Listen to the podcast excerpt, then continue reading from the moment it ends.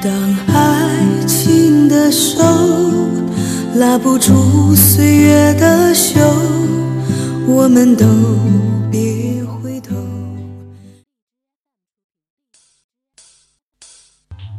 早晨七点，耳边响起俄罗斯女孩的清新。上午十点，路过维也纳街头的优雅。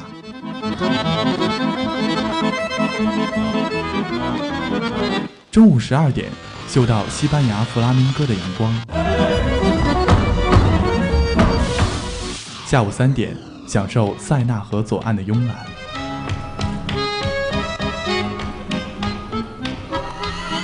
晚上七点半，在 FM 九五二，迷恋音乐星空的绚烂。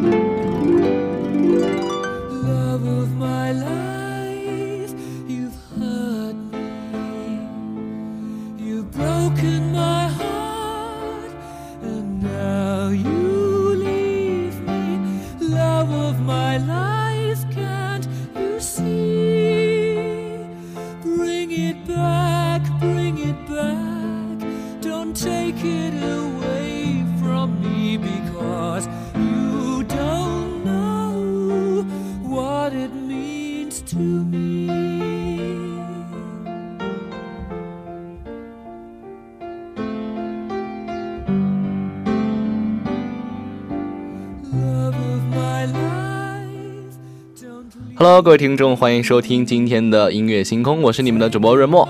那么今今天呢，我们将听到一些最近非常火热的一些曲子，那么他们就是来自于最近非常火热的一部电影《波西米亚狂想曲》。那么呢，我们知道《波西米亚狂想曲》呢，他们其实是呃皇后乐队他们当初的一些演绎经历。我们今天呢，就将收听到他们的当初一些非常成名、非常火热的曲子，大家拭目以待吧。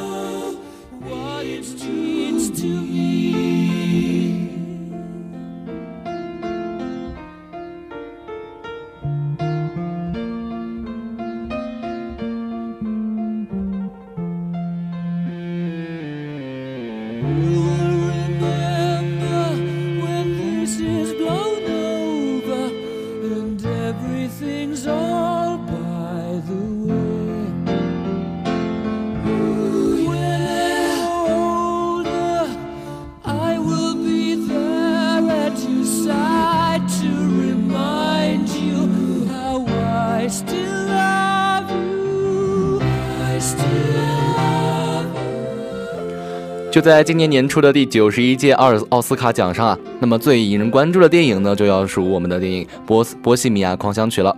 它呢提名了最佳影片，并且获得了最佳男主角奖项。影片呢还没有上映啊，就已经有很多人预定了座位。有人说，不光是为了看电影，只是呢想在光影中重温皇后乐队以及主唱弗雷迪的人生高光时刻。也有人说，只是想去电影院与乐迷同好们一起听听歌。今天《波西米亚波西米亚狂想曲》呢已经在国内上映了很久了。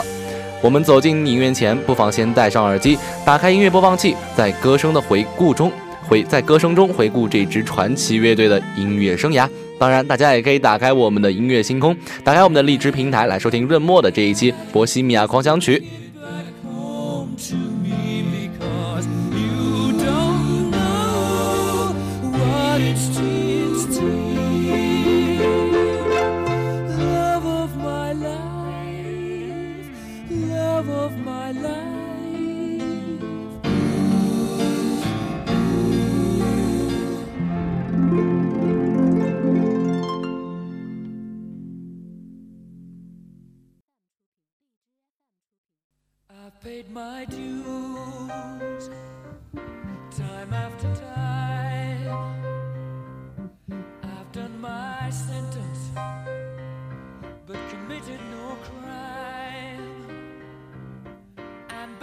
Mistakes.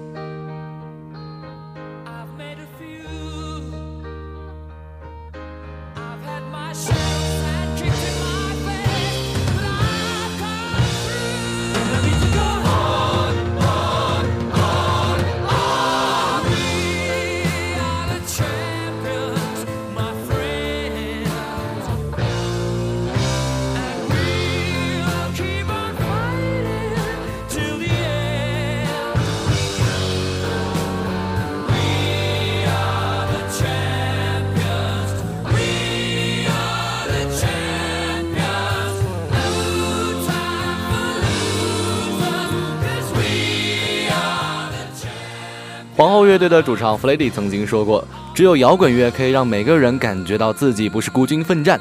爱音乐、爱生活的人永远年轻，永远热泪盈眶。”就在一九八五年的七月十三号，英国伦敦布温英国伦敦温布利体育场，皇后乐队的主唱弗雷迪·摩克瑞，他身穿白色背心、浅色的牛仔裤，他一路小跑踏上舞台，几个在演唱会上常常用到的姿势，引得台下一阵骚动。随后呢，弗雷迪就在舞台的一侧钢琴前坐定。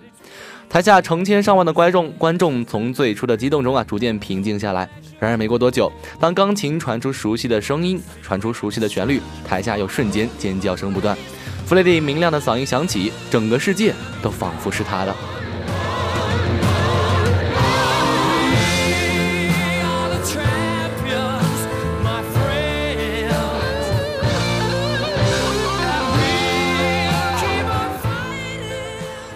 就在这场名为《拯救生命》的大型摇滚乐的演唱会上，皇后乐队贡献了世界摇滚史上最经典的现场之一。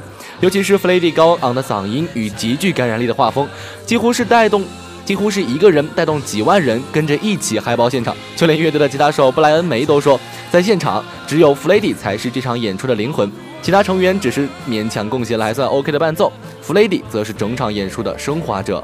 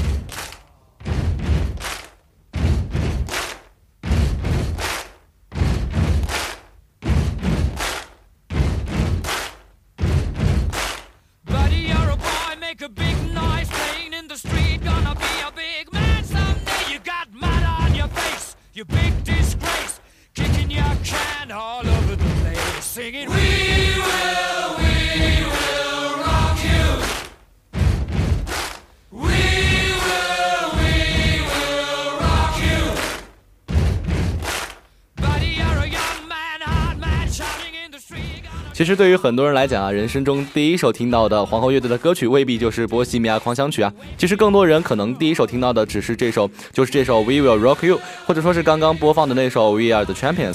那么其实，在许多的体育赛事上，这两首呢一直都是观众席一定会大合唱的曲目，也是国内外歌手啊无数次翻唱的经典了。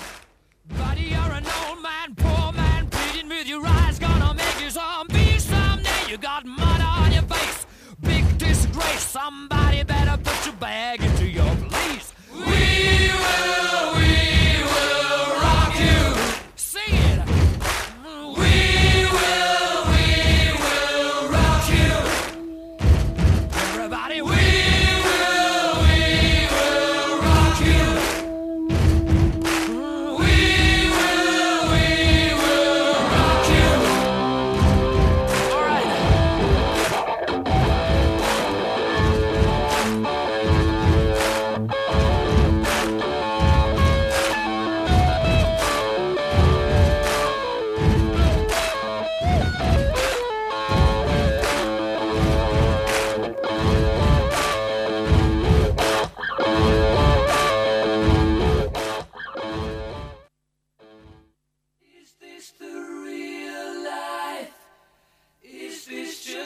fantasy? Caught in a landslide, no escape from reality. Open your eyes, look up to the skies and see.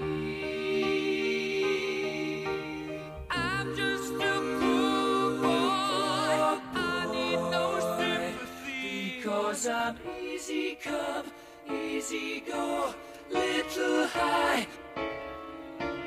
Any way the wind blows doesn't really matter. 虽然啊，我们的听众朋友们更多接触到的可能是我们刚刚听到的两首歌，但是啊，其实我们现在播放的这首《波西米亚狂想曲》，相对于前两前两首歌来说，更是他们事业的转折点，也可以看作是乐队灵魂人物弗雷迪·摩瑞克·摩克瑞的自我剖析之歌。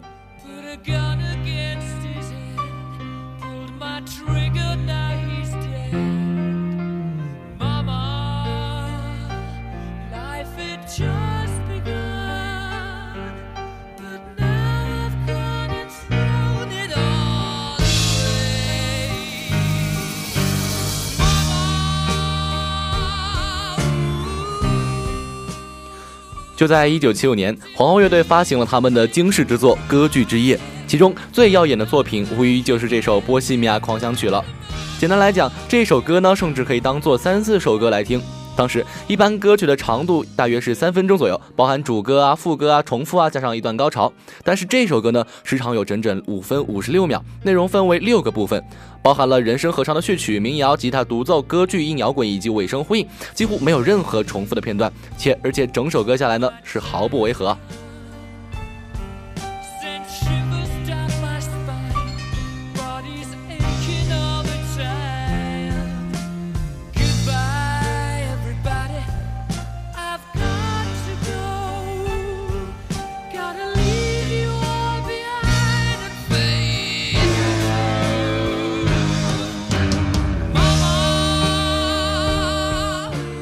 如果就有这么一比较，《波西米亚狂想曲》呢，更像是一个小型的音乐剧。很多乐评人都说，这首歌从哪一部分开始听都可以循环往复的听下去，从哪里听都是一个开始。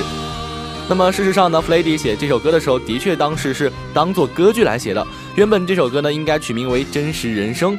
歌中最令人印象深刻的片段，应该就是风格诡异的歌剧片段了。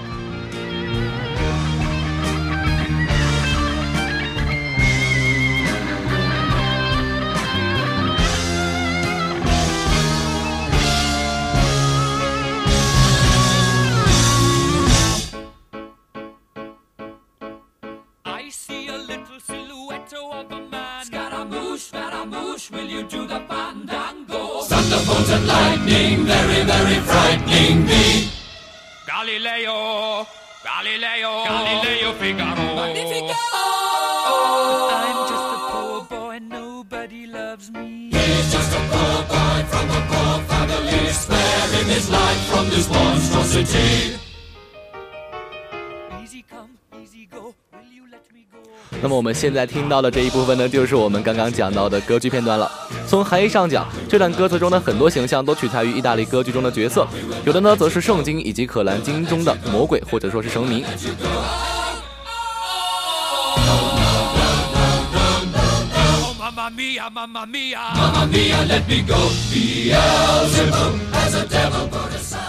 就这么短短的段歌词啊，被这些难以理解的意象所是重重包围。歌词歌声中呢，似乎有个小型合唱团在彼此对唱争执，戏剧冲突时可谓是十分的强烈了。但是实际上，这个合唱团呢是并不存在的，真正唱歌的人只是乐队的三位成员：鼓手泰勒、吉他手梅和弗雷迪。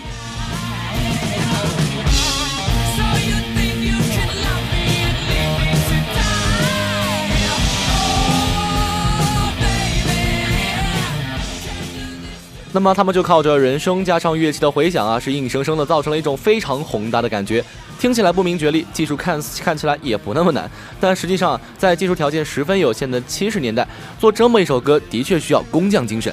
当时录音没有电脑，设备有限，一首歌能够拥有的音轨数量也有限。录制《波西米亚狂想曲》的时候，乐队用的是二十四音轨的录音带。对于同时期很多乐队来讲，这个数量简直就是绰绰有余。但是如果只是每个人声的乐每个乐器简单录制合成的话，就没有了歌曲歌曲中这样大量的和声。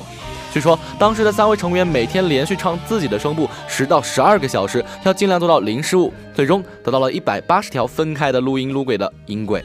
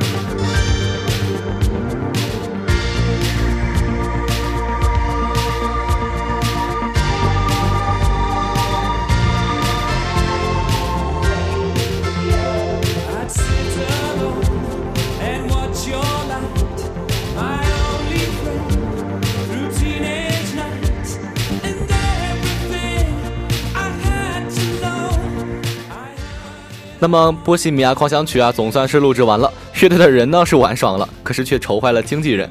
他甚至一度以为他们这群乐队的人都玩疯了，毕竟费力可能并不讨好。何况整首歌曲的时长接近了六分钟，太长了，太费时费力了，不会畅销的。是歌曲发行之初在圈子里得到的常见评价。不过，英国的一家电台的 DJ 肯尼拿到这首歌的以后，在自己的节目中啊，将这首歌两天之内是播放了整整十四遍，是迅速得到了听众的好评。那么这首歌曲呢，就是一炮而红了。之后呢，趁着热度，乐队为这首歌录制了一盘录像。那么呢，这首录像呢，也是成为了音乐历史上第一支真正意义上的 MV。录像中，四个人的面部影像在有限的光源照射下是若隐若现，呈现出歌剧般的肃穆感，与歌曲相得益彰。影像呢，也成为了整首歌最重要的组成部分。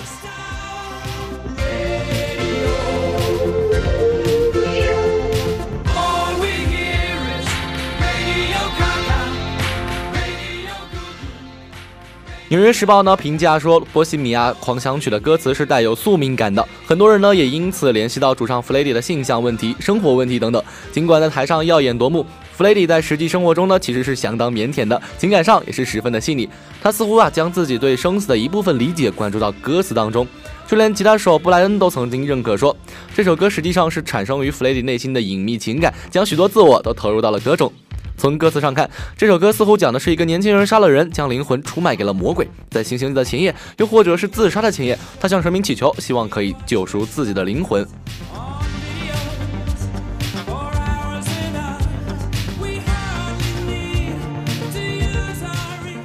不过啊，弗雷迪对于这首歌的诠释倒是非常的中肯啊。《波西米亚狂想曲》不不是毫无根据的创作，本身呢就带有这种魔幻的感觉，人们更应该直接去听去思考。不过是一千个读者，一千个哈姆雷特罢了。听众呢听到的始终是自我意识的折射。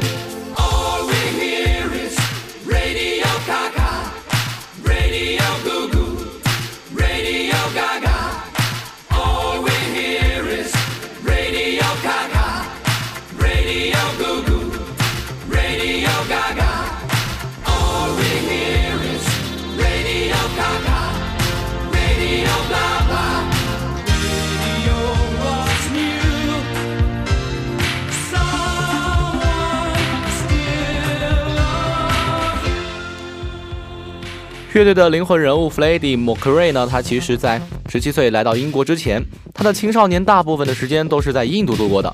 印度音乐的神秘感与英式寄宿学校带来的西方音乐的多元性，都是弗雷迪音乐的养料。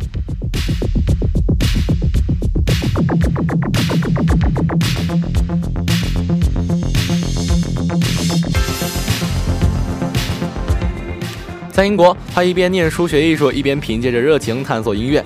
在六七十年代，正是西方摇滚乐发展的最重要时期，Beatles、滚石等乐队几乎风靡了全球。弗雷迪更是深受摇滚乐的影响，在伦敦的时候不仅认识了许多玩摇滚的朋友，也先后加入过好几个乐队。不过，最具戏剧性的转折点就是与校友蒂姆·斯塔菲尔的结识了。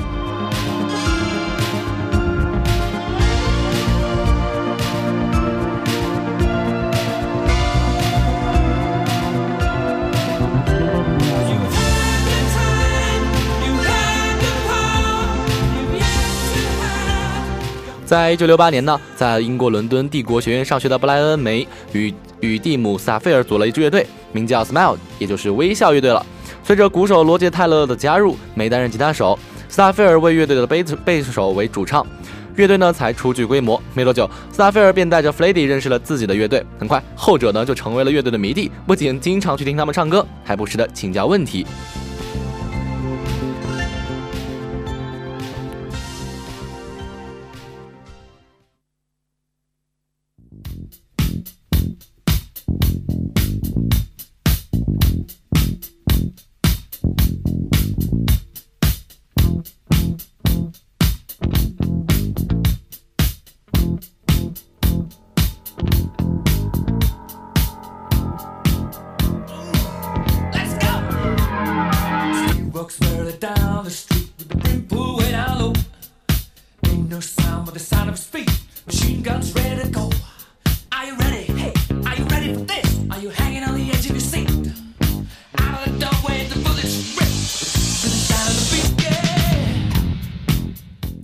然而呢，可惜的是，微笑乐队呢虽然是初具规模，并且有过一些演出和专辑，但是始终呢没有打响名声。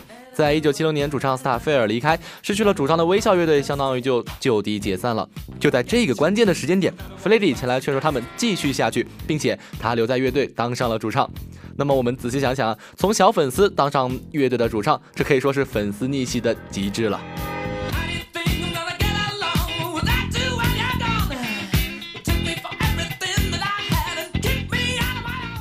到一九七一年，随着贝斯手约翰·肯迪的加入，乐队正式开启了他们对世界的征程。艺术设计出身的弗雷迪还为乐队设计了一个贵族气十足、配得上皇后之称的 logo。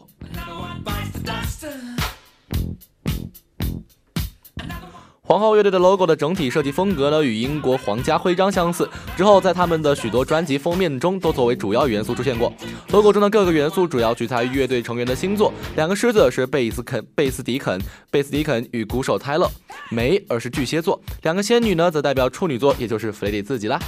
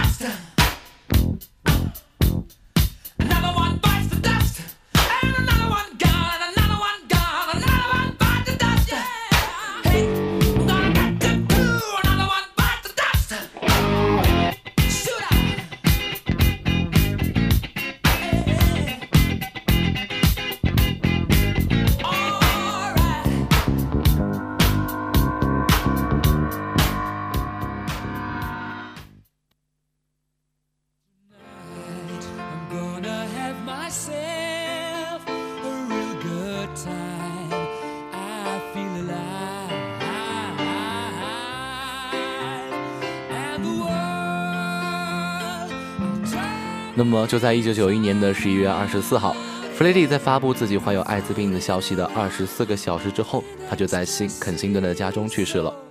似乎什么样的言语都难以形容他离开对于爱他的人是怎样的打击。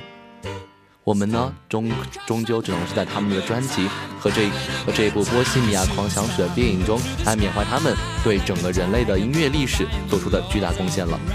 那么今天呢，润墨和大家一起欣赏了这支皇后乐队曾经的辉煌以及他们的成名著作。